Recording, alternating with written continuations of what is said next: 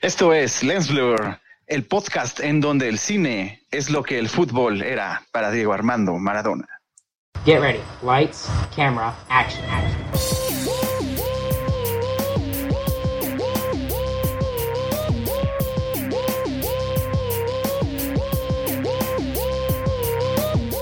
Esto es Lens Blur. Bienvenidos a Lens Blur, ¿cómo están? Bien, bien. Oye, fíjate, fíjate que me gustó, ahora sí me gustó mucho la frase, Raúl. Creo que Gracias. estuvo muy ad hoc.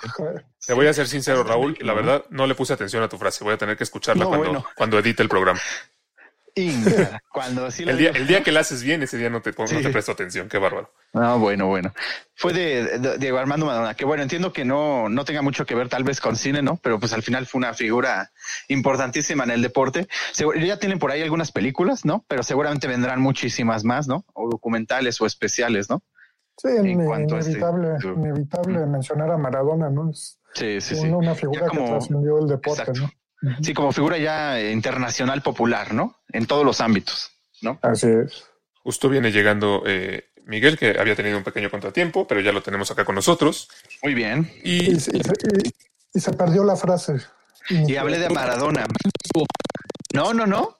A bueno, Mario le gustó porque Ahora, hablé ahora- de Diego. ahora sí, ahora sí tuvo emoción. la frase. ¿Ya ves? No lo sé, Rick. No confío.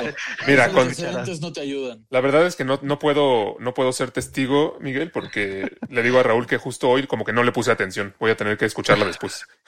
No, bueno, gracias. Oigan, No, bueno, ya eh, bueno, eh, habla, justo hablando de, de- de muertes lamentables, eh, murió David Prowse, ¿no? Este fue, estuvo Así sonado es. este fin de semana el, el uno de los actores que hizo a, a Darth Vader en la trilogía original de, Así es. De Star Wars. Y digo uno de ellos porque recordemos que Darth Vader es un personaje que fue interpretado por dos actores al mismo tiempo, ¿no? Por un lado.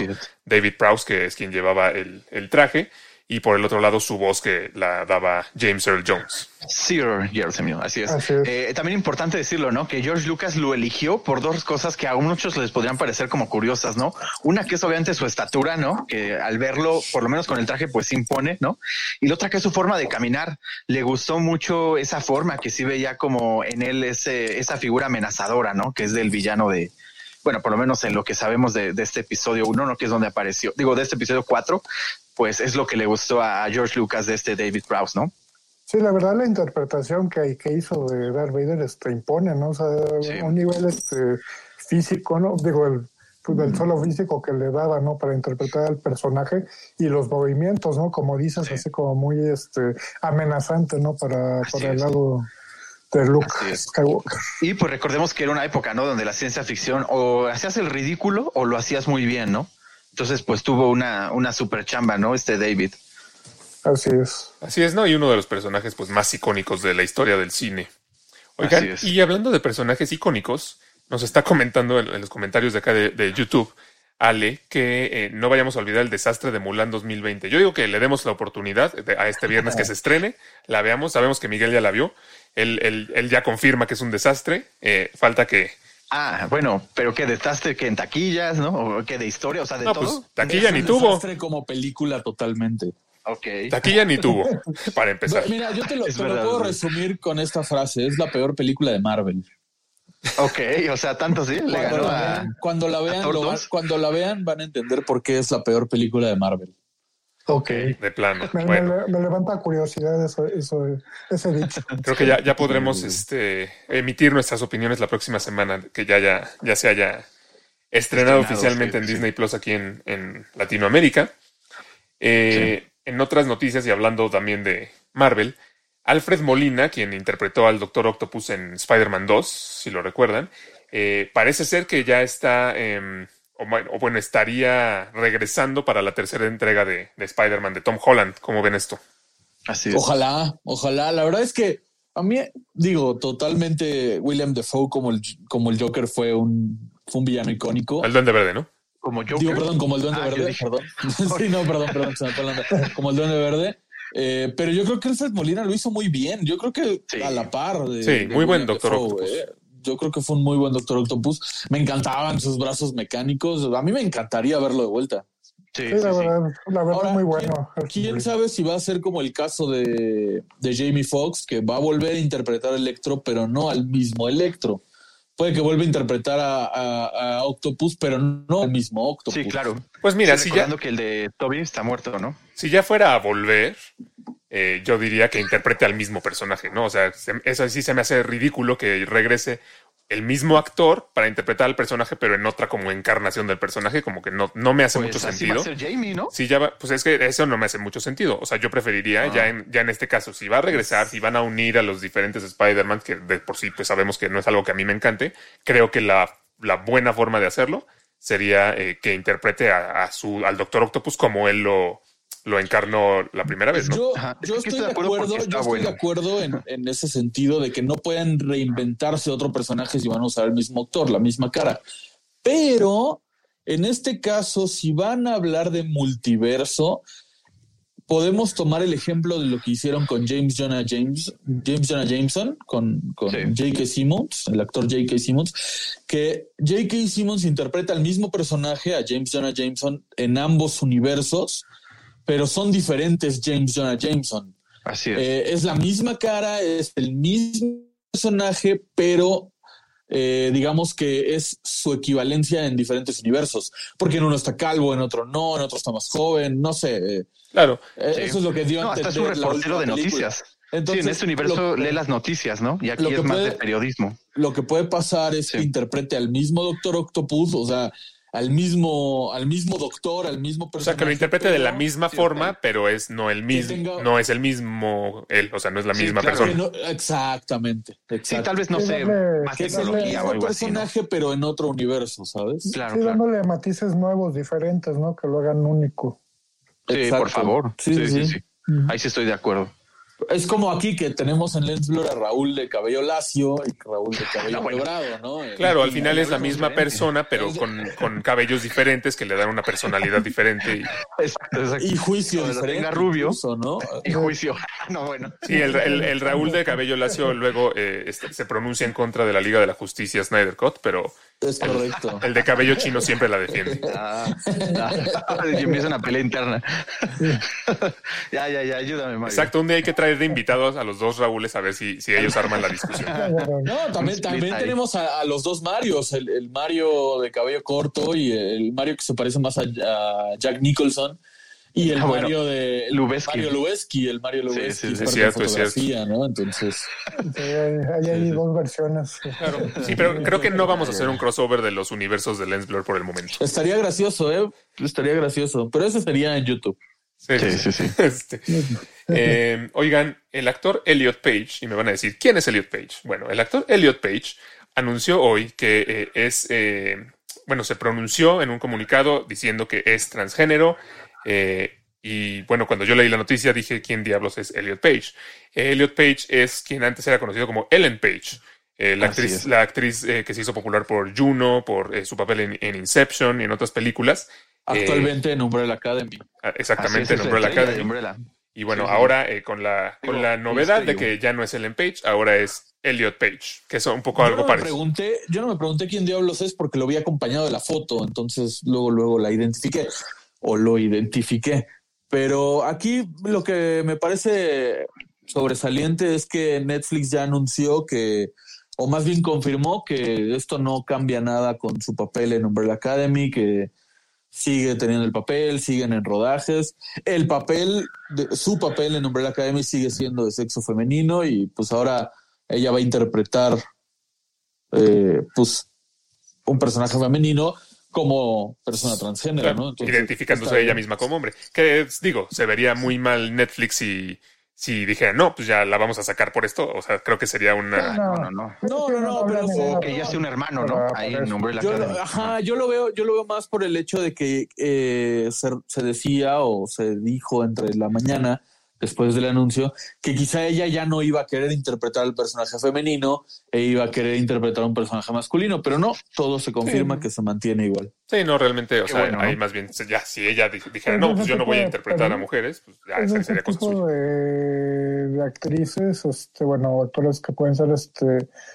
andróginos, así como en su físico, ¿no? Que les puede dar para interpretar tanto personajes masculinos Sí. como femeninos, ¿no? Yo, pi- yo pienso un poquito en el caso de Tilda Swinton, hasta Claro, que hasta claro. ya le llevan a considerar para interpretar a Bowie, ¿no? En una futura película. Sí. Sí, Este, y puede ser el caso, para mí era un de- cast maravilloso, ¿eh? sí, sí, sí. Y puede ser el caso de Elliot Page, ¿no? O sea, este, adaptarse, ¿no? Como a interpretar ambos roles, ¿no? De personajes. O, o John Travolta en, en, en- No, no es cierto. Iban a decir.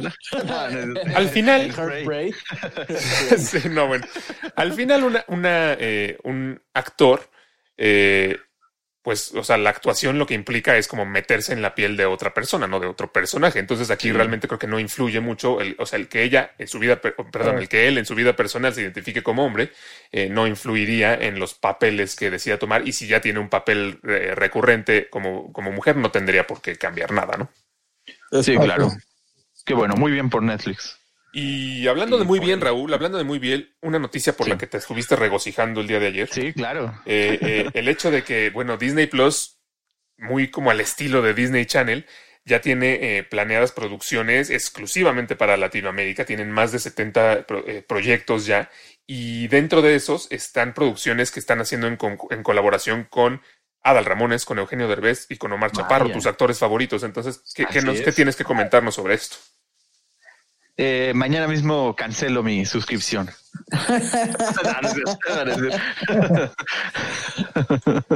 Eh, sí, sí. Estamos leyendo el comentario. ¿Cómo? Ah, sí, sí, el desastre que. Ah, sí, que decíamos, seguimos ¿no? con, con Mulan, ¿no? Eh, nos comenta Ale que, lo mencionaba un desastre porque hasta ahorita eh, Aladdin, La Bella y la Bestia, La Cenicienta han sido como muy parecidas a los originales y Mulan pudo haber sido muy buena y parece que no lo va a ser. No lo sabemos, pero pues todo indica que a lo mejor sí es un desastre. Así es, así es. Eh, pero bueno, volviendo a tus Eh, actores favoritos, Raúl, eh, pues mira, Sí, no, no sí, canceles tu suscripción, yo creo que hay que darles una oportunidad. Algo que... yo creo que Raúl, el día que hablamos de Disney Plus, dijo que ah, yo quiero contenido original y, contenido original no lo va. Digo, y Disney me escuchó, ¿no? Y Disney dijo, bueno, pues, ¿quieres contenido original? Vamos a darte a Adal Ramones. Oiga, pero, a ver, pero Adal, eh, Adal, eh, no, Adal no, bueno, Adal está en TV Azteca, ¿no? Pero no, de vez está en Prime, no tiene programas, bueno, o, Sí, Pero no tiene... ajá. Pero es que ya no se maneja como en las épocas Como de. Televisa, ya no, ya no tienen exclusividad con alguna Ah, Sí, plataforma. no, no creo que tenga exclusividad. Y yo creo que aquí, digo, Raúl hizo el comentario en la semana de que había 400 mejores comediantes que ellos. sí, ¿Qué sí, es? sí. de lo cual yo estoy totalmente de acuerdo.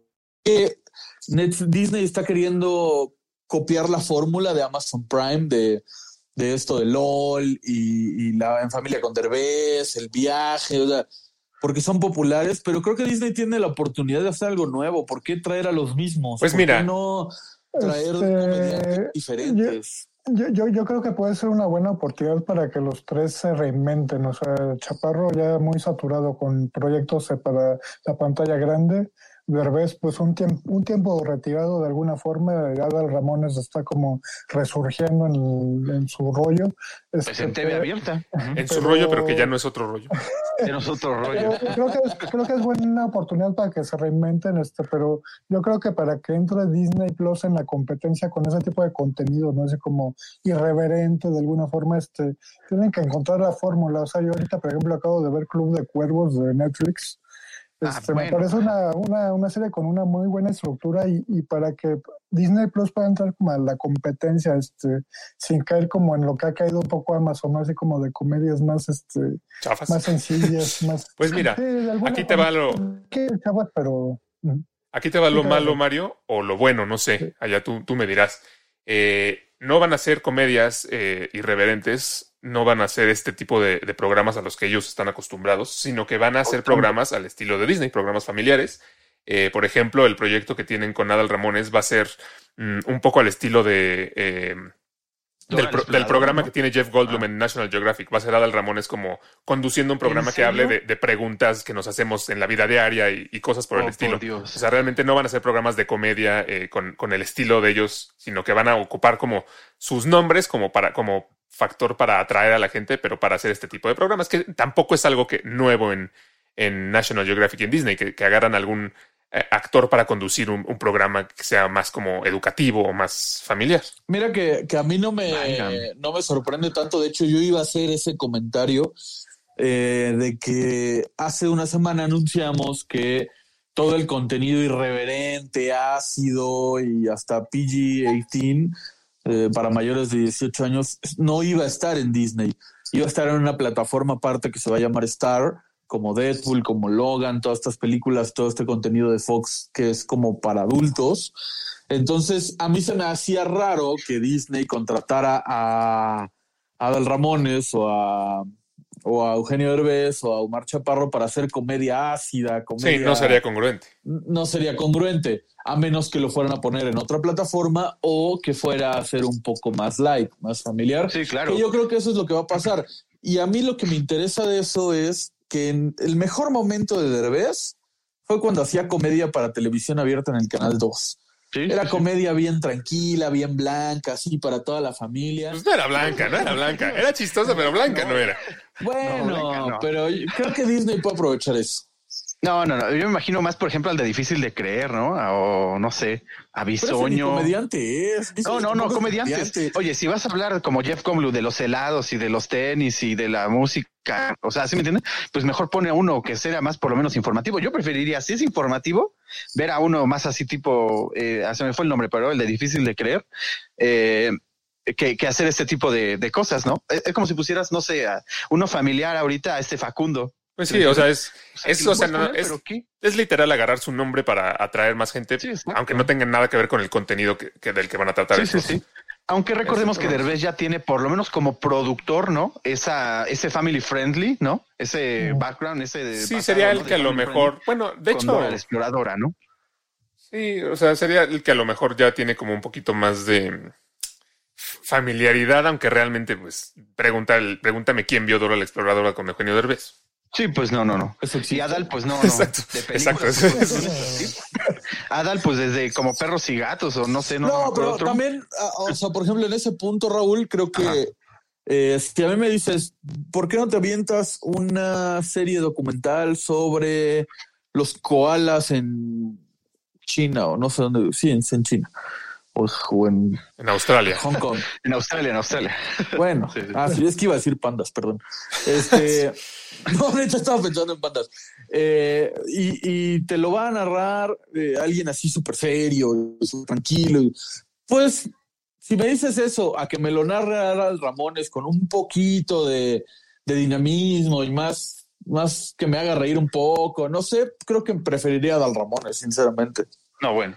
Pero a ver, o sea, pero sí, para, para este tipo de programas, o sea, sí, yo coincido de alguna forma con Raúl, o sea, como que agarrarse a este- de estos, de estas celebridades, como que no se me hace lo más ad hoc. Así como para lo que dices, Alex, de que van a utilizarlos para ese tipo de programas como más informativos. Sí, mira, mira, si hicieran, si hicieran un programa de comedia así un poco más negra, eh, yo, yo pues levantaría una queja con Disney Plus, porque si no ponen los Simpson por ser este no familiares, Exacto. Pues qué hacen Sí, esos, ¿no? Exacto. sí, sí. Nah, pero los Simpsons no los pusieron no por eso, sino porque interfiere con los Sí, bueno, pero, o sea, ellos dicen, ellos dicen que pues porque no saben todavía si es un contenido familiar o no. En fin. Sí, es verdad. Eh, eh, en fin. Esta semana se estrena el viernes el, lo que ya habíamos platicado hace unas semanas, El Padrino 3, pero versión, una, una nueva versión del director de Francis Ford Coppola, en la que hizo algunos cambios y le puso de título eh, el, el Padrino Coda, la muerte de Michael Corleone. Eh, y va a salir aquí en México, sí se va a estrenar en algunos cines, va a tener este, va a tener un estreno en, en salas de cine esta semana. Eh, yo, pues, creo que, creo que Mario ya lo había dicho, que sí le, le emocionaba un poquito. A mí, Claro, El Padrino sí, sí. 3 no me, no me encanta. Siento que es de las tres, o por mucho la más, Pues sí. la menos buena. Sin Sí, embargo, pues me, me intriga o me llama mucho la atención que pudo haber eh, cambiado eh, Francis Ford Coppola para mejorarla y creo que creo que en este caso sí me sí me emociona un poco a lo mejor que pues que sea un mejor final para la Pero trilogía, es la ¿no? misma película y solo cambian los últimos minutos, ¿no? O Bueno, la- el último. creo que cambió un poco la secuencia de las escenas y digo habrá que ver, habrá que ver no a lo mejor ni, ni noto alguna diferencia Sí, o Oigan, sea, pero. Ajá. Ah, es una ajá. película que tiene una, una buena resolución, o sea, sí vimos muy clarito cómo acaba la historia, ¿no? De, de Michael Corleone, este, ya, ya viejo, ¿no? Ahí sentado en la silla, este, convaleciendo, ¿no? Ya prácticamente, este, no sé qué tanto habrá sido el cambio que ha hecho Francis Ford Coppola. Me emociona, sí, o sea, me da curiosidad en ese aspecto ver qué cambio hizo, pero si hablamos de un regreso de Coppola, yo preferiría verlo haciendo una nueva película, sinceramente. O sea, no- No, Mario, pero a ver, también estamos hablando de su saga, ¿no? O sea, es una saga muy importante. ¿Qué es lo que te permite este tipo de cortes, no? O sea, ponerle así. Te Arruinarlas. permite realmente, no, no, ¿cómo arruinarlo? Te permite mostrar lo que realmente querías hacer. Y no me voy a meter ahorita aún, ¿no? Con el Snyder Cut, pero por lo menos en esta, en esta Sí, cuestión. pero si, si es lo que realmente quería hacer, pues lo hubiera hecho desde un principio, no 20 años pero por algo no pudo, él no tuvo la idea, la tuvo su, su hija. Él no fue el que germinó el guion. O sea, tú estás de acuerdo en que los, Claro. en que, en que los Oye, pues directores sí. re- revisiten sus, sus películas anteriores Pues y sí, las oigan, cambien. no es ni que fuera concurso, ni que fuera Jeopardy. O sea, claro que puedes hacerlo. No, no puedes hacerlo. Bueno, Ah, puedes hacerlo, pero te salen cosas como a Star Wars eh, con un, Lucas. un Cuarón Cut de Harry Potter 3. Es que no fue necesario. Si fuera necesario, Ay, eso es a lo que tampoco digo. es necesario el del padrino ni el de Zack Claro, Snyder. te está diciendo- te está diciendo que no te son gusta. Ay, Mario, ¿no? ¿a poco no es una porquería comparar con las otras dos, el Padrino 3? Es una porquería. Sí, pero O sea, con el que- nivel que tienen las otras. Yo hablando, yo hablando de cuts finales, este, me quedo mucho más, por ejemplo, con Blade Runner, ¿no? La versión de Ridley Scott, la versión del director, o sea, ese tipo de historias sí se prestan más para hacer una exploración que una historia que te dejó como un desarrollo, un desarrollo mucho más claro, ¿no? Que a lo mejor el caso de Blade Runner, que fue un final mucho más abierto. Y ahí se presta más para la exploración. Es que aparte, a ver, o sea, con Snyder te la compro porque ni siquiera terminó la película, se retiró del proyecto a la mitad y la terminó alguien más, entonces ya no la estrenó. Pero Francis Ford Coppola la, la dirigió, la editó, la presentó y 20 años después dice, no, pues no me gustó mi trabajo y lo quiero volver a hacer. Que no, no, pues no, no son, Pues, en- ¿dónde- no son enchiladas Ay, tampoco. ¿Es dónde está la regla que diga eh, película que se haga? No, no es una regla, pero no es una regla, pero pues es que si, si se prestan a este tipo de cosas, igual que los remakes a no, a no funcionar, pues, pues no, sé. No, no, no. A ver, ya, Alex, suena esa cosa. Ah, o sea, tú ya te quieres agarrar a golpes. Sí, Ya,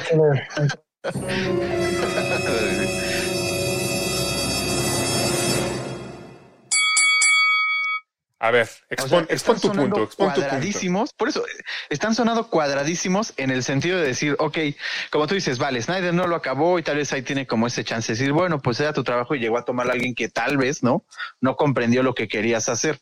Pero aquí con Coppola, si es una una trilogía, por decir lo que está a su nombre, ¿no? Porque él estuvo en la mayoría de los de los proyectos, pues claro que puedes.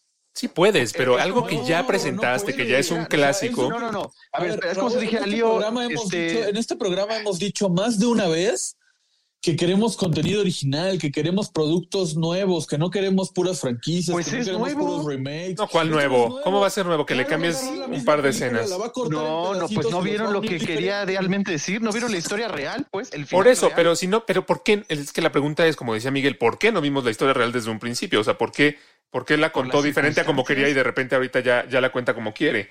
Eh, a ver, no, no, es no, como a lo que hizo, es como que lo que hizo George Lucas con Star Wars, que X años después agrega en CGI. pues, el que- él lo este- dijo que no tenía esa tecnología, pero así se lo imaginó. Oye, claro pero, oye, pero, pero, pero espera, algo que ya ama a la gente, a, a lo mejor en el caso del Padrino no tanto, porque pues el Padrino 3 no es tan amada, pero algo que ya ama a la gente, como, como Star Wars, y que luego, ay, yo me lo imaginé con unos monos como de plastilina horribles caminando aquí enfrente de la pantalla, eh, y entonces voy a cambiar todo y voy a hacerlo así. ¿Cuál ha sido el resultado de eso que ha hecho George Lucas con Star Wars? La gente lo odia.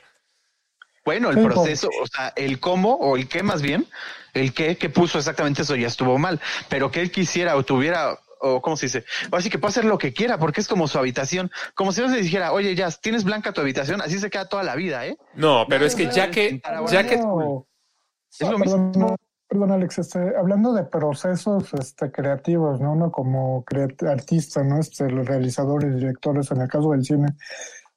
Sí, estoy de acuerdo contigo, Raúl. O sea, tienen la libertad de hacer, modificar su producto este, para encontrar una mejor versión. Eso, eso es verdad, o sea, es cierto. pero para el caso del padrino no lo siento, Bueno. o sea, muy a, lo personal no lo siento necesario realmente. Y, y por, e- es por el Sí, punto sí, que sí. les decía de Blade Runner, o sea, hay historias que se prestan más que otras para hacerlo. Incluso, bueno, o sea, normalmente estamos hablando ahorita de, de estas como versiones del director, pero por ejemplo, los remakes de, de películas eh, usualmente no funcionan, ¿no? ¿Estamos de acuerdo? O sea, es, es raro, sea, existen los remakes que, que, que funcionan o que son mejores eh, incluso que la original, pero es raro el caso, ¿no? Normalmente los, los remakes de, de películas y sobre todo de películas clásicas no, no tienen éxito eh, al grado de que o son odiadas o son 100% olvidables. Y se me viene a la mente ahorita eh, el que salió hace, no me acuerdo, hace como 4 o 5 años de, de Ben Hur, ¿no? Que es una película pues súper clásica, viejísima, pero que quisieron hacer, quisieron hacer eh, el, el remake, volverla a traer como, o sea, traerla como, justo como decías lo de George Lucas, ¿no? Como traer la tecnología que existe actualmente para volver a contar esta historia. Y yo creo que un mes después, no digas un mes, un día después de que salió de cartelera, nadie se acuerda de esa película. O sea, y todos se siguen acordando No, de la versión o sea, original. A- acabas de, de- con este ejemplo de Ben Hur, o sea, sí, pueden hacerlo, ¿no? O sea, ahora sí que cada quien pues puede hacer con sus cosas lo que se le dé la gana, ¿no? O sea, al final de Sí, cuentas, sí. eh, en eso tienes razón. Pueden hacerlo porque al final de cuentas, pues ahora sí que todo se puede en esta vida, ¿no? Y lo que no se puede se hace a huevo.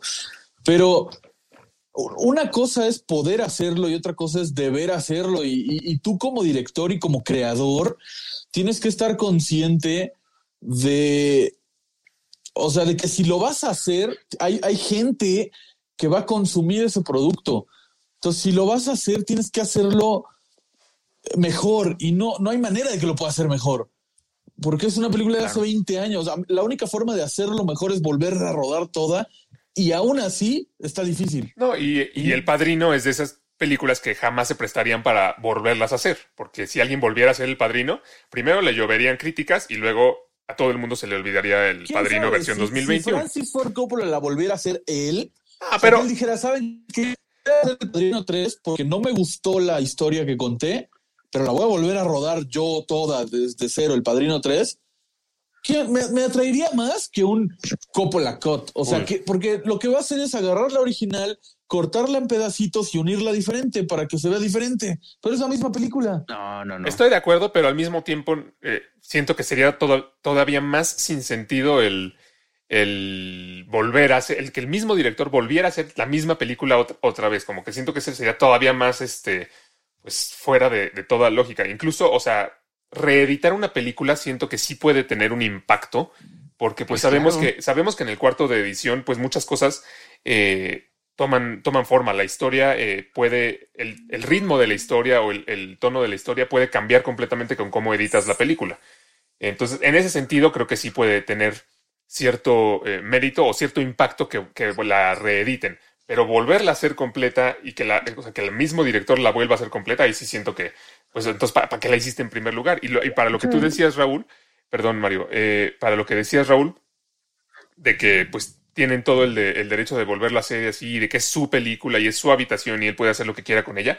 Sí, pero no, porque una vez que ya la, la, la terminaste, ya la dejaste como a lo mejor en ese momento creías que, que, que era, que estaba bien el producto final y ya la sacas al público, tú la hiciste, pero ya un poquito deja de ser tuya, ya un poquito se vuelve de, de la gente que la ve. hace suya, Exactamente, el público ya la toma y la, ¿sabes y la hace suya. Y entonces cuando agarras algo que ya no te pertenece co- por, o sea, en- en- como en principio, ya le pertenece, ya es algo público, lo agarras y lo vuelves a cambiar, a lo mejor ahí ya no le gusta tanto a, a la gente y creo que es válido que la gente se indigne eh, de, de que cambias algo que pues para ellos ya significaba otra cosa, ¿no? Por es eso como si, es que es aquí como si Walt. Disney Company te dice ahorita, ¿sabes qué? Eh, en su momento nos parecía buena idea, pero ahorita ya no nos gusta que Mickey tenga a Mimi. Mejor le vamos a conseguir una coneja, a Lola Bonnie. Lo, lo vas a odiar, porque Mickey y Mimi ya están juntos de por vida. No puedes claro. cambiar eso. sí dieron en un punto muy interesante. O sea, es como el espectador ya con los años que han pasado, este, con cómo recibieron la película, pues se apropian de alguna manera, ¿no? Con eso que recibieron y este, lo hacen suyo, ¿no? A, a largo plazo. Este, y por eso, o sea, siento que hablando de un caso de hacer un corte aparte, o sea, la postproducción es todo un trabajo aparte de la producción, ¿no? Es, este, puedes es donde puedes encontrar mucho más formas, ¿no? De recon- reco- volver a contar algo, este, modificarlo, este, pero sí, o sea, habría cobrado mucho más sentido si lo hubiera hecho luego, luego, ¿no? A 30 Bueno, años. pero pues no, no, no podía. O sea, te lo juro, si estuviera el como se ve en el Padrino 3, lo, lo, lo haría, ¿no? Sí. O sea, pero aquí es porque estuvo horrible. Aquí lo malo de Ben Hur es que agarró una de las películas más icónicas de todos los tiempos, porque antes de Titanic era la que más Óscares tenía y, y junto con el Señor de los Anillos y trataron de hacer ahora su remake. O sea, la- una regla no escrita podría ser no arruines lo que ya está bien, ¿no? Bueno, ¿cuáles, O no- no ¿cuáles a películas, cuáles bien. películas como Ben Hur, por ejemplo, son, eh, son así que, se- ¿Intocables? que se- ah, exacto, intocables, que sería como Ah, casi pues. sacrilegio Ah. volver a hacer. Pues una de las que sí viene y de hecho está hasta confirmada y todo es el nuevo el remake de Scarface. Vaya, Recuerdan o sea, que eso es- lo dijimos, ¿no? Sí, y se me hace patético que quieran ¿no? volverla a hacer. O ¿no? sea, Mm, pero no o siento sea. que Scarface sea intocable, ¿sabes? no, Yo man, sí. es un que- clásico. No estoy diciendo que no sea un clásico, no estoy diciendo que no sea buena, pero no, o sea, no todo el mundo la ha visto, no es una película para todo el mundo. Bueno, ¿sabes Ay, qué no. pasa con Scarface? A Scarface, al- si a lo mejor no es del nivel de, de, de, de Ben Hur o el padrino, este. A Scarface lo que, lo que No yo creo que le va a pasar es lo que le pasó, por ejemplo, al remake de hace poquito también de Robocop o de, o de Total Recall, la película de, de, Así es. de Schwarzenegger que volvió a ser Colin Farrell. Lo que, le va a lo que le va a pasar a esta nueva versión de Scarface es lo que le pasó a esas. Y lo, y lo que te comento que le pasó a, a Ben Hur. El día siguiente de que salgan de, de cartelera, todo el mundo va a volver a ver a Al Pacino como Scarface y nadie se va a acordar del nuevo Scarface versión 2020. Mira, el, el- sí, sí, sí, totalmente. Eh, O sea, yo, yo lo que digo de que no son tan intocables es que no todo el mundo las ha visto. Eh, o sea, yo, yo he es como Pulp Fiction. Pulp Fiction, amamos Pulp Fiction, es un peliculón, pero no todo el mundo la ha visto. Como que es, eh, tiene un segmento más chico. Pero películas intocables que podrían ser Volver al Futuro, Star Wars, eh, mm, no sé, El, El Padrino, por supuesto. Eh, por ahí, no sé si tal vez, tal vez Terminator, sí, todo el mundo la ha visto, tal vez Terminator, sí. Por eso cada vez la odian más, porque entre más hacen películas, más la No, pero ahí no fue remake, ahí más bien fue continuación, ¿no? Sí, pero ya sí, con Terminator llegaron a un punto, Sí. a un punto que yo denomino X-Men, en el que ya la línea del tiempo no tiene lógica alguna. exacto, exacto. Pero, o sea, bueno, yo siento que puedes hacerlo. O sea, por ejemplo, la película de, de Robocop, Gracias, al Ale. final de cuentas, eh, pues es que ahí hay un debate, porque si vas a hacer Robocop otra vez y haces exactamente lo mismo, pues para qué lo haces. Entonces, quien la hizo trató de, bueno, a ver, estamos en, esa película fue de 1900 y tantos, vamos, estamos en 2018, que fue cuando se estrenó, es. creo. Eh, vamos a darle un toque más futurista, que se vea más realista la tecnología y demás. Sí. Eh, y bueno, no fue tan bien recibida porque la vara está muy alta de la original, pero no quiere decir que haya estado mal hecha. No, o sea, pero yo no digo que esté mal hecha. Lo que digo es que. Ben Hur no quiere decir que haya estado mal hecha. No, para nada. No, para nada.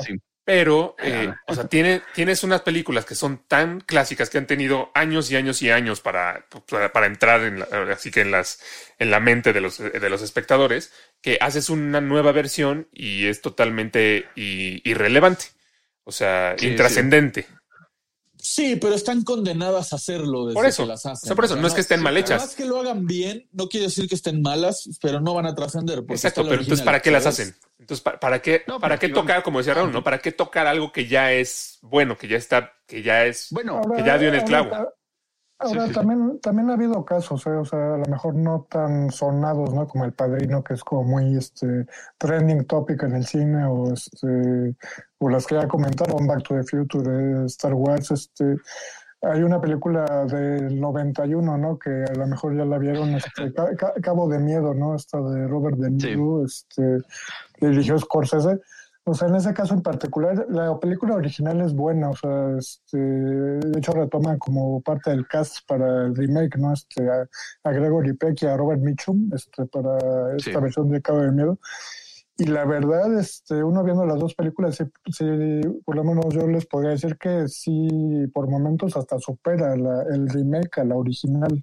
Pues Claro, sea, claro. por, por los matices nuevos que le imprimes. Sí, suele-. Claro, Suele es que es lo que te digo. O sea, no quiere decir Sí. que estén mal hechas o que sean malas, pero Sí. simplemente por, sim- por el simple hecho de ser remake o, o tener una predecesora está condenada a, a no llegarles. A veces, eh, como lo que la comparativa eterna de si Messi o Maradona.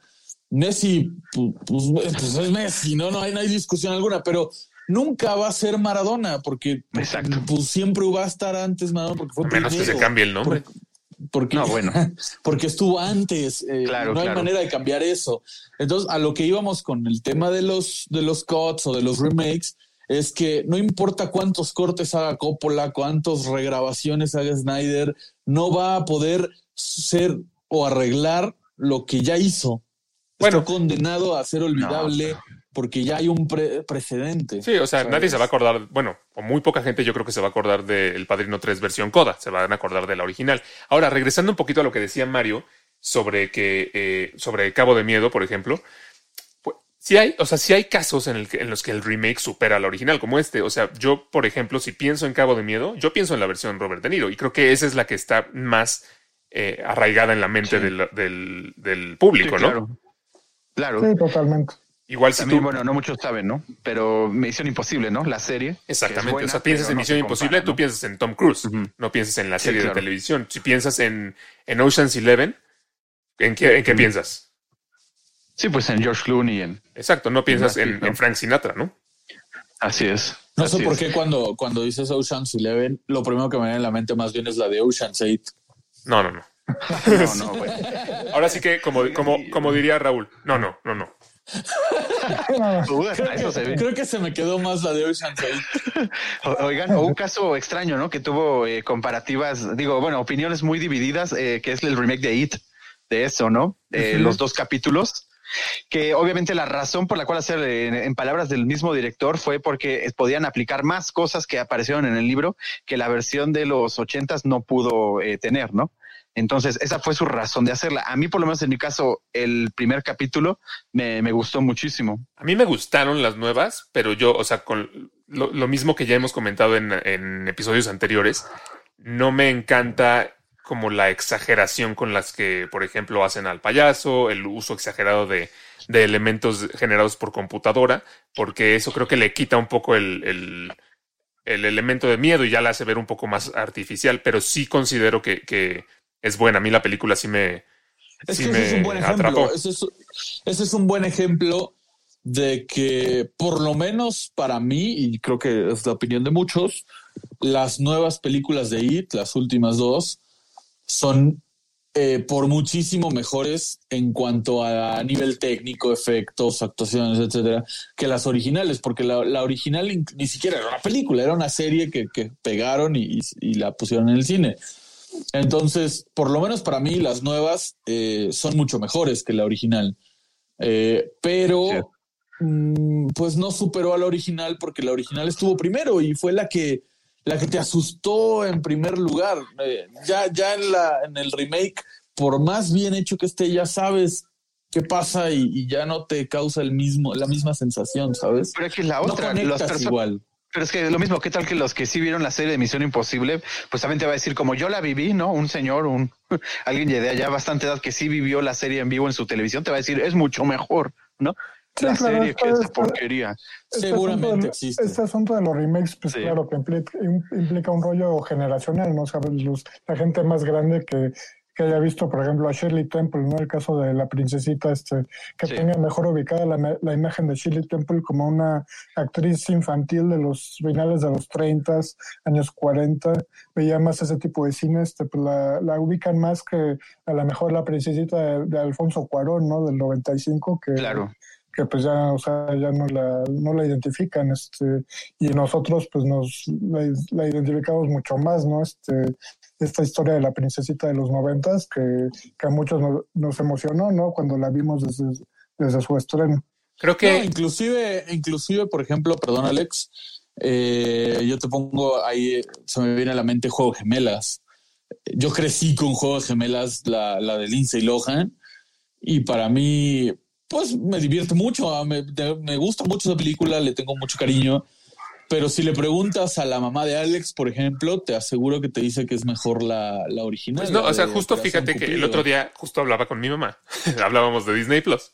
Y ella estaba diciendo, ¿no? Que vienen las, las series eh, viejitas de sus tiempos. Sí, es que estaba el otro día scrolleando en, en Sí. Disney Plus y vi Operación Cupido y luego luego pensé en tu mamá. Dije, ya sé cuál va a haber Sí, pero al mismo tiempo, o sea, mi mamá, por ejemplo, lo que mencionaba, mira, incluso está la de Juego de Gemelas, la de mis tiempos, pero no la mencionaba como en, eh, como diciendo, esa fue mejor que la, La sí que nueva. O sea, realmente creo que incluso mi mamá, que, que vivió esa parte, eh, no, no considera que la original de Juego de Gemelas, por este ejemplo en particular, sea mejor que la, que la como actual, por así decirlo, que también ya tiene 20 años. sí, sí, sí, Este- claro, actual no tiene nada. Este, eh, entonces sí, hay, sí creo que sí hay excepciones. Creo que más bien tendríamos que separar cuáles remakes se hacen porque se cree que pueden aportarle algo nuevo a esa historia o que creen que pueden hacerla mejor porque ya existe la tecnología o porque hay, tienen una, una mejor manera de aterrizar esa historia en la pantalla, por cualquier razón, y cuáles hacen porque es una película eh, muy famosa y entonces queremos eh, valernos de eso para ganar mucho dinero. Claro, creo que, creo Y creo que cuando la- mucho que ver el, el cariño con el que se- con la con el que se hace el remake o el cut o lo que sea, ¿no? O sea, yo creo que Coppola lo está haciendo o quiero pensar que Coppola lo está haciendo porque tiene algo que contar y no por ganar dinero. Exacto, o sea, Eh, cuando... Snyder igual, porque no acabó su trabajo y quiere acabarlo y no tanto por el dinero que pueda ganar. Exacto, cuando la motivación es el, pura- el puro dinero es cuando se presta como para fracasar más fácil. En el caso de Snyder, pues a lo mejor Snyder tiene una gran pasión por el, por el proyecto que está haciendo, pero ahí yo sí creo que la motivación es, oye, yo soy Warner Brothers, vi que mucha gente está pidiendo esto, va a ser un, va a ser, vamos a hacer una fortuna y entonces tráete a Zack Snyder y que, y que lo haga. Pero eh, realmente Sí, pero creo que el ahí... movimiento inició, el movimiento inició sin Warner Brothers. Sí, no, El claro. movimiento inició con Zack Snyder. Claro, pero ahí tenemos las dos partes, ¿no? O sea, que a lo mejor son hasta como contrapesos. Zack Snyder eh, queriendo hacer su producto, su proyecto como de pasión y Warner Brothers diciendo de aquí me voy a agarrar y voy a hacer la Liga de la Justicia 2, 3, 4 y Así 5. es. Está, sin duda. Pero, por ejemplo, ahí yo te pregunto, Raúl, que tú eres el único en el planeta Tierra que espera el Snyder Cut. No, bueno. Tú, co- o sea, así te hagan el mejor corte, el- la mejor edición, la mejor película que pueda haber en el mundo. ¿Tú conectarías con ese cyborg, con ese Steppenwolf que ya viste que son una basura? ¿Tú, tú, tú conectarías como fan con esos personajes otra vez? Pues es que si está bien hecho, ¿por qué no? Pero es que son ya- los mismos tengo- personajes que tengo viste que- basura. Por eso tengo que ser capaz de separar lo otro que no existió, ¿no? es que yo creo que en el caso de... viste, ¿cómo que no vuelva a entrar. Pero yo creo que en el caso de la Liga de la Justicia es este, no, no es lo mismo de, de nada más reeditar la película, porque siento yo que lo, lo que está mal con esa película no es solo la edición, no es un tema de, de cómo está estructurada, sino que la ya, película ¿no? está como de fondo hecha bastante mal, el guion es malo. Entonces, Sí, no, no, no, pero independientemente de eso, o sea, yo, yo lo que me refiero es que eh, justamente Raúl dice, tengo que ser capaz de separar, de borrar lo que ya, pero no es posible. Bueno, por lo menos para mí no, eh, no lo es. Me pasó con Terminator que dijeron borrón y cuenta nueva a partir de aquí. Yo no puedo sacarme a la Terminator de Terminator 3 con sus boobies falsas que se inflan y se desinflan a, a voluntad de la cabeza como si no hubieran existido. O sea, es, es A ver, que pero eso es cierto. y Sí, sí, sí, pero te la volteo y a todos. ¿A poco ustedes después de ver a Dark World, cuando vieron Thor Ragnarok, dijeron lo mismo? No, ya, horrible, o sea, este Thor ya, o sea... No, pero es que Thor Ragnarok no fue, no, no fue un remake ni una, ni una nueva versión No, de Dark lo World. mismo Fue no una secuela. Y una secuela, pues, tiene el potencial de mejorar lo que hizo la anterior. Pero, pero si hubieran vuelto a hacer Thor Dark World, a lo mejor habría sido otra cosa. No, pero pues es, es el mismo personaje, dice, ¿no? Sí, pero no es lo, o sea, no está rehaciendo la película ni reeditándole. Yo creo que si reeditaran Thor Dark World, seguiría siendo igual de mala como fue. Pero, incluso en ese, Es, es diferente ese Thor. O sea, se puede hacer con lo mismo algo diferente. Pero es que no, no, no, no. porque Thor eh, Ragnarok fue una nueva película, una- es un nuevo guion, es una, es una nueva eh, dirección de... O sea, Historia, todo es nuevo. Lo- Sí, el, sí, sí. el caso de Zack Snyder, vamos a tener cuatro minutos de, de material nuevo y a lo mejor un re- una, como decíamos, una reedición de lo que ya existía, que ya sabemos que, que- que fue malo. No es como, o sea, no es como que vas a ver algo completamente nuevo, vas a ver lo mismo que ya viste, a lo mejor con algunos cambios aquí o allá. Sí, sí, sí. O sea, yo- ahí, ahí tienes un punto, Raúl, y, y te la doy. Eh, pero entonces que Zack Snyder le den la Liga de la Justicia 2 y haga la Liga de la Justicia 2, que se olviden de la 1, ya no le hagan nada. Y, y se enfoquen en, en- en hacer una buena Liga de la Justicia 2, bien contada y bien editada y todo. Porque efectivamente Thor Dark World es malísima, malísima. Pero a la hora que tú ves al Thor en Thor Ragnarok, tú no piensas, ay, lo cambiaron. Tú dices, evolucionó, mejoró, ves la evolución del personaje. O por lo menos así lo percibo yo. Entonces, a Claro. mí me gustaría ver una Liga de la Justicia 2 con un cyborg que evolucione como personaje, con un Jason Momoa que evolucione como personaje, verlo consolidado como Aquaman, eh, ver plasmado lo de Gal Gadot, lo de Henry Cavill. No sé, o sea, mejor contada la historia y no reeditar lo que ya Sí, existe. sí, para esa historia, No. claro que les da, o sea, como para reinventar totalmente. O sea, la Liga de la Justicia, yo siento que sí, este, mejor a trabajar, ¿no? A, a tratar de sacar un corte ahí que todo, todo desordenado, quizá, ¿no? O sea, que, que no va a impactar tanto. Bueno, ya nos pasó, ya nos pasó lo mismo que nos pasa en todos los programas, que es que empezamos a hablar de una cosa y terminamos hablando de la Liga de la Justicia. Entonces, Oye, ahora es que- entonces, ¿por qué no mejor eh, no, no me dices, eh, Mario, cuáles son para ti eh, remakes que sí, que sí lograron superar a la, a la versión original? Yo vuelvo al caso de Cabo de Miedo, o sea, siento que hay muchos matices ahí, este, novedosos, ¿no? Este, la relación, eh, una tensión sexual, ¿no? Entre el, perso- el personaje de De Niro con Juliette Lewis, este, que es la adolescente, ¿no? La hija adolescente de, de la familia que es, este, victimizada, ¿no? Este, en este remake. Eh, eh, otro, otro remake muy interesante es el de True Grit, este, esta película que sa- sacaron los Coen en el 2010, este, si la recuerdan, ¿no? Con este Sí, con Jeff Bridges, ¿no? Jeff Bridges. Este, ¿Quién pensaría, no? Este, que la original este, fuera protagonizada por John Wayne, un este un actor muy ubicado con los westerns, ¿no? Y que se le dio muy bien este tipo de papeles. Y, y para mí, o sea, siento que la supera el remake porque el personaje de Jeff Bridges de, de Rooster, de Rooster Cockburn, este, como que tiene muchos matices muy igual novedosos, ¿no? Este, irreverentes a veces, pero que le dan como más vida al personaje. Este, entonces yo me quedaría con esos dos y tal vez el caso de la princesita también es una, una novedad también en cuanto a con- contar una historia eh, de alguna manera infantil hasta cierto punto, pero con matices como de eh, para público adulto, ¿no? Este, con Lie- Liesel Matthews, este, eh, como la niña, ¿no? Este, que no tiene a su mamá y es dejada en el orfanato ahí, este, pero eh, me quedo con esos tres, yo creo. ¿Tú por, cuál, ¿Tú por cuál te vas, Miguel? Ah, no lo sé, ¿eh? la verdad. Habías dicho que el planeta de los simios, ¿no? Que era buenísima la de. Que era Burton. buenísima. Sí, no, eso es- buenísima. Solo dije que para mi edad, en ese entonces me gustó. Bueno, pero ese es un muy buen ejemplo de, Pero de es un... un muy buen ejemplo, exactamente. No, es un muy buen ejemplo de un remake que, en mi opinión, Que nadie fracasó, que na- nadie, Sí. que a nadie le gustó, excepto a Miguel, pero, pero es un buen ejemplo de cómo hacer el remake eh, no fue exitoso, pero cuando tomaron la historia para hacerla como desde otro punto de vista, hacer como esta eh, precuela antes de los acontecimientos de la película original y lo supieron hacer bien, ahí eh, hicieron una, una gran trilogía con el planeta de los simios, ¿no? Con, Eso es lo que iba a decir, que es un muy buen ejemplo con la, la trilogía más reciente. Ah, yo trilogía- dije que la de Tim Burton. no, no, no, yo, yo jamás dije que la de Tim Burton era buena. Yo dije que en su momento a mi edad me gustó. Ah, bueno. Pero, pero es un muy buen ejemplo con la trilogía más reciente porque Sí. si bien mm, volvemos a lo mismo, o esa es mi creencia de que no va a superar a la de Charlton Heston porque fue antes y, es una historia diferente y fue un precedente.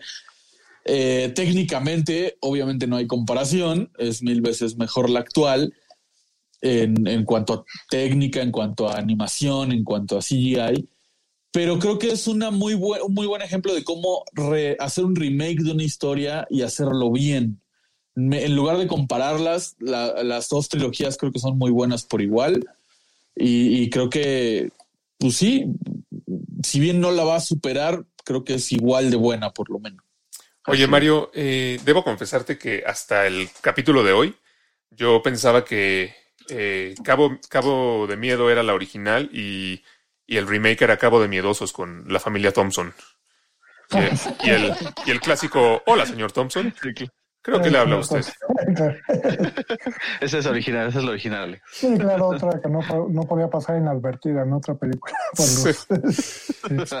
Oye, Raúl, ¿tú, por- ¿tú con cuál te quedas? ¿Cuál es la, la película que tú crees que sí ha superado a la original?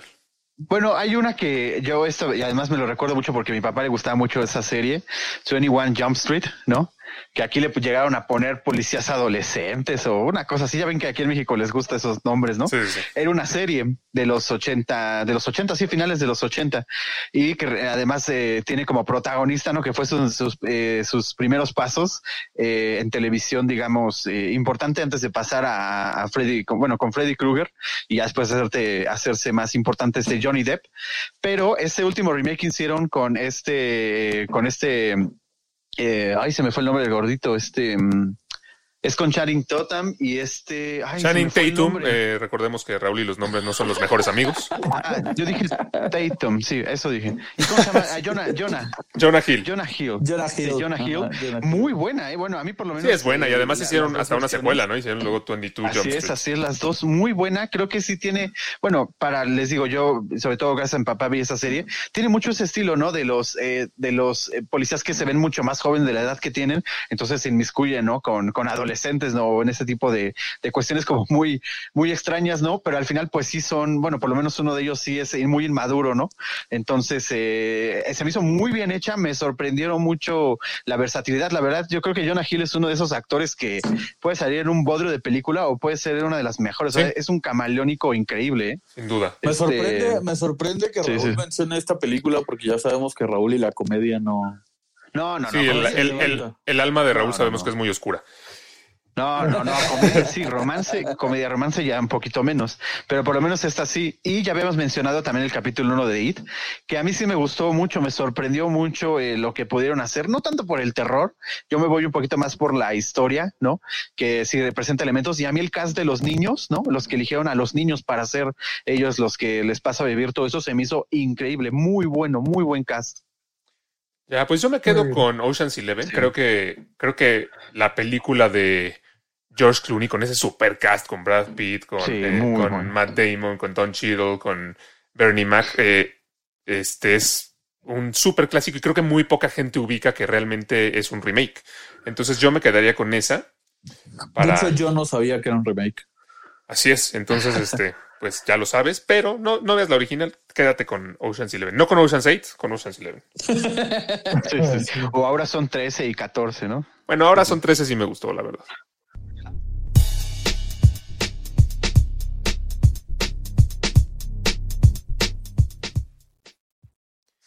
Y pues llegamos al final de un programa más y obviamente tenemos algunas recomendaciones. Quisiera empezar con Miguel, que no siempre da recomendación, entonces que nos, que nos, que nos hable ahora. verdad. No siempre, pero bueno, creo que en la serie no en esta introducción, mucha gente la ha visto. Yo la empecé a ver esta semana y quiero recomendarla a quien no la haya visto, es The Crown. Esta serie donde narran toda la, pues la historia de la, la familia real británica, ¿no? Con, con este periodo de 68 años de la reina Elizabeth II. Está súper bien hecha, tiene, es la serie más cara de Netflix en producción, es la serie que más cuesta producir, inclusive en algún momento la iban a cancelar por lo cara que era producirla y la verdad es que está buenísima, se las recomiendo mucho. Muy bien, habrá que checarla. La verdad, Está me muy da bien mucha hecha. curiosidad, ¿verdad? Sí, Sí, yo, sí, yo, yo también les tengo una recomendación, digo, seguramente ya muy vista por varios, ¿no? Este es original de Netflix también, este Club de Cuervos, ¿no? Está con nuestro Luis Gerardo Méndez y Mariana Treviño, Mariana Treviño, ¿no? Este, la verdad, este, para ser irreverente, está muy bien estructurada esta historia. O sea, a lo largo de las cuatro temporadas, este, te, te introducen mucho a lo que pasa, ¿no? En, al interior del mundo del fútbol mexicano, ¿no? Así de, que cosas que no podemos imaginar, este, chuscas incluso, este, o, pero es que es irreverente, Mario, pero heavy, ¿no? O sea, está heavy, pesada. ¿no? O sea, tiene No. cosas heavy, claro, claro, por supuesto. O sea, tiene esos, esos matices que es precisamente lo que me ha- lo que me llamó la atención, es que conjunta ambas cosas. Claro. Entonces, este, para los que no la han visto, pues vale la pena, la verdad que la vean. Sí, sí, sí. Sí es muy buena. Sí es Muy muy buena. buena. Yo les voy a recomendar, y Muy solo porque la, la mencionamos hace un ratito, el, el Mundo de Acuerdo con Jeff Goldblum, una serie de, de National Geographic que está en Disney Plus.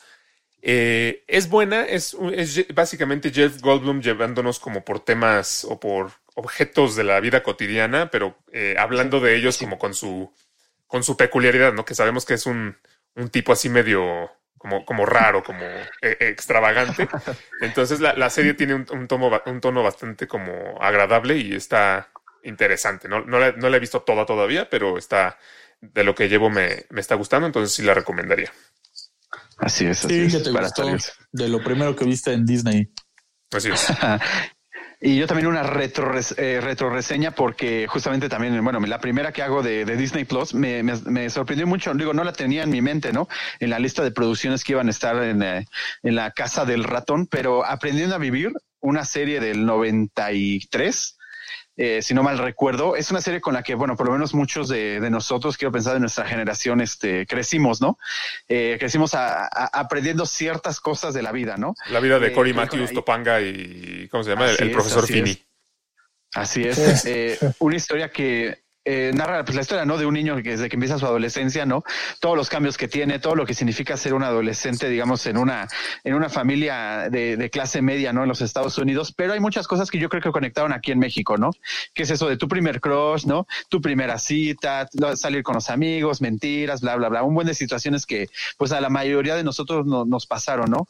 Entonces, realmente, eh, sobre todo para muchos amigos que tengo, esto es una, se convirtió literalmente como una, una serie, ¿no? Para aprender muchas cosas y al final, pues, para divertirse un poco. Y es, luego es muy lindo, ¿no? Voltear al- hacia el pasado y darte cuenta de las tonterías que hiciste o de las cosas que, que aprendiste, ¿no? Entonces está muy recomendable. Están las siete temporadas completas ahí en Disney Plus.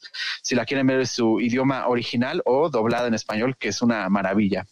Buena, buena serie. Tiene Eh, una secuela, ¿no? De- Sí. después- eh, Es la hija de la ellos, de ¿no? la hija. La hija Sí, de, hija. que también está sí, en sí. Disney Plus. Así es que esa no está tan buena, pero pues ahí está. No la he La visto, secuela. la verdad.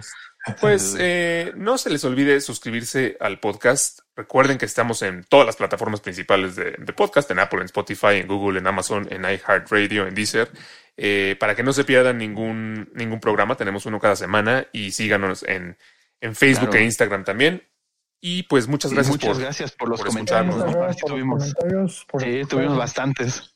Sí los leemos, aunque no los decimos, sí los leemos. Así es, pues nos escuchamos la próxima semana. Ahí va. Que estén bien.